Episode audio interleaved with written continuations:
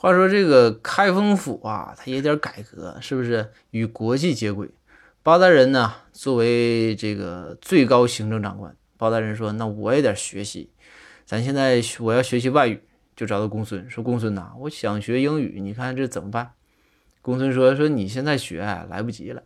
说咱真的说有，我给你找点美剧，你看一看，对吧？你看看美剧，他们说的话，你一些日常英语这个用语啊，你差不多你就能学明白了。’然后太难的呢，我给你做翻译。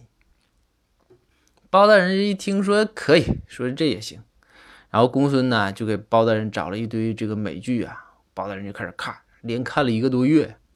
话说这个恰巧啊，这一个月包大人出关了，然后正正好啊，这国外有这使臣来来访，然后来到大堂上，这个时候呢，包大人就亲切的接待呀，接待完之后公。过后啊，事后这个公孙就跟包大人说：“说大人，说您这个吧，英语还可以啊，但是呢，我总觉着您有点不太礼貌。”包大人说：“我怎么不礼貌了？”